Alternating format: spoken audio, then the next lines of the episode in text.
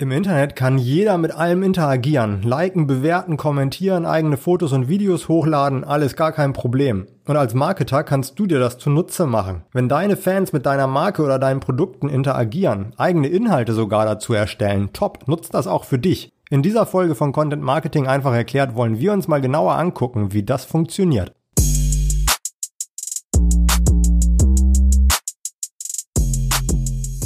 Die Idee hinter User-Generated Content ist ziemlich simpel. Die Nutzer erstellen Inhalte, die irgendwie in Bezug zu dir stehen. Das kann alles sein, vom Kommentar auf einen Facebook-Post bis hin zu einer Bewertung bei TripAdvisor oder ein Foto auf Instagram. Das Tolle an User-Generated Content ist, dass er für dich komplett kostenlos ist und dass du ihn auf deinen eigenen Kanälen auch nochmal posten kannst.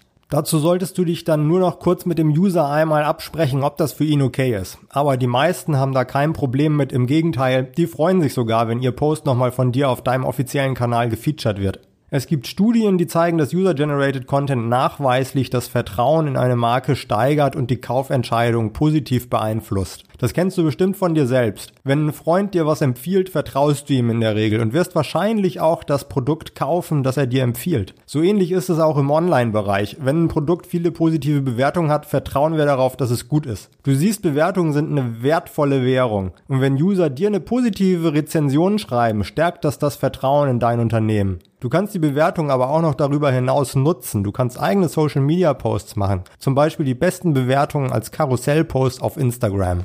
Aber nicht nur Bewertungen sind eine wertvolle digitale Währung. Es ist doch auch cool, wenn dich jemand in seinem Instagram-Post markiert. Vielleicht hält derjenige sogar dein Produkt in die Kamera, weil er sehr zufrieden damit ist. Auch solche Gelegenheiten solltest du nutzen. Instagram ist ja ein sehr visuelles Medium und schafft daher so besonders viel Vertrauen mit den Fotos. Ich würde dir empfehlen, auf jeden Fall auf solche Posts zu reagieren, also zum Beispiel mit deinem Unternehmensprofil liken oder dann auch andere Posts sammeln und die nochmal als Story zusammenfassen und nochmal featuren auf deinem eigenen Account. Das freut die Kunden auch und steigert auch die Identifikation mit deinem Unternehmen. Aber auch schon bevor die sozialen Netzwerke so richtig ihren Durchbruch hatten, gab das auch schon User-Generated Content, nämlich zum Beispiel Kommentare in deinem Blog unter den Artikeln. Das ist zwar sehr textlastiger Content, der ist jetzt nicht so attraktiv auf deinen anderen Kanälen zum Teilen, aber Blog-Kommentare werden auch von Google indexiert. Und das heißt natürlich, dass sie dir dabei helfen, bei Google zu ranken. Vielleicht sucht jemand mal so ein ganz spezielles Keyword und bekommt dann einen Kommentar in deinem Blog als Ergebnis angezeigt.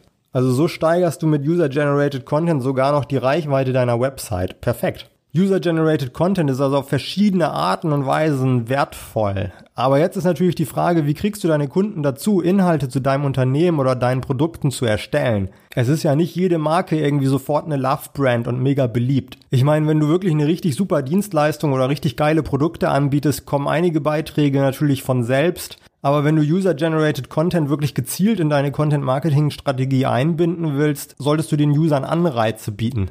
Also du kannst deinen Kunden zum Beispiel einen Rabatt auf ihren nächsten Einkauf anbieten, wenn sie Inhalte für dich erstellen. Oder du sagst, dass du für jeden Post einen Euro spendest. Das hat die Modemarke Eri mal gemacht. Eri hatte seine Follower dazu aufgerufen, unbearbeitete Fotos im neuen Eri Badeanzug zu posten. Für jedes Bild sollte ein Dollar an die National Eating Disorder Association gespendet werden.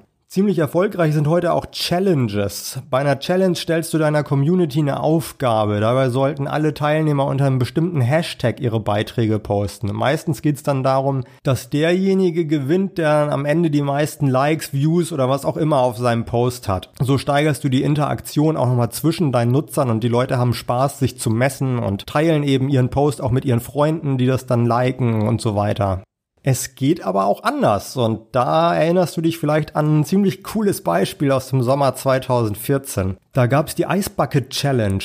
Da haben sich alle möglichen Leute in Eimer mit Eiswasser über den Kopf gekippt und dann drei weitere Leute nominiert und die sollten das gleiche tun. Das war so der Ablauf der Challenge. Ich bin glücklicherweise nicht nominiert worden. Äh, was die meisten aber wahrscheinlich gar nicht wussten, die Challenge war eine Spendenkampagne. Und zwar sollte jeder Teilnehmer 10 Euro an die ALS Association spenden. Die ALS ist eine Non-Profit-Organisation und die kämpft gegen Amyotrophe Lateralsklerose. Tut mir leid, dass mir dieser Begriff jetzt so langsam über die Lippen gekommen ist, aber er ist nicht so einfach. Das ist auf jeden Fall eine Erkrankung des Nervensystems. Und wer sich keinen Eimer mit kaltem Wasser über den Kopf gießen wollte, der sollte sogar 100 Euro spenden. Die Idee bei dieser Challenge war wohl, dass man durch das kalte Wasser für einige Sekunden auch mal das Gefühl bekommen sollte, dass der Körper gelähmt ist, so wie die Erkrankten das eben dauerhaft haben. Also ich habe damals wirklich viele Posts auf Facebook gesehen, wo sich Leute das kalte Wasser über den Kopf gegossen haben und ob die jetzt alle gespendet haben, das weiß ich nicht. Aber die ALS hat in dem Jahr auf jeden Fall deutlich mehr Spenden bekommen als sonst. Also es hat sich schon gelohnt, auch wenn viele den Zusammenhang vielleicht gar nicht, ja, gar nicht kannten, gar nicht erkannt haben. Was wir daraus lernen ist, dass Challenges auch gerne mal ausgefallen sein dürfen. Die funktionieren sonst in der Regel besonders gut so in jüngeren Zielgruppen. TikTok ist dafür seine Challenges auch ziemlich bekannt geworden. Ich würde Challenges auch immer mit Fotos oder Videos verbinden, weil das sind so die Social Media Elemente, die man am liebsten sieht, die du am besten teilen kannst. Bei einer Challenge gibt's meistens was zu gewinnen. Bei der Ice Bucket Challenge war es jetzt natürlich eher der Spaß an der Sache, aber ansonsten ist das eher ein, naja, ein materieller Preis vielleicht, dass du Leuten Rabatt auf deine Produkte gewährst oder Produkte kostenlos gibst, irgendwas in der Art. Aber der Hauptpreis kann auch sein, dass der Gewinner einfach auf deinem Kanal nochmal gefeatured wird. Dazu sollte dein Kanal natürlich aber auch schon eine gewisse Reichweite haben, damit das als Motivation ausreicht. Beim Thema User-Generated Content sind der eigenen Kreativität auf jeden Fall kaum Grenzen gesetzt. Das einzige Risiko ist vielleicht, dass du eben sehr wenig Einfluss darauf hast, was die User dann wirklich posten. Aber was dir nicht gefällt, musst du auf deinen eigenen Kanälen ja dann auch nicht nochmal aufgreifen. Ich hoffe wie immer, dass ich dir einen einigermaßen guten Einblick geben konnte und dass wir uns morgen wieder hören bei Content Marketing einfach erklärt. Bis bald!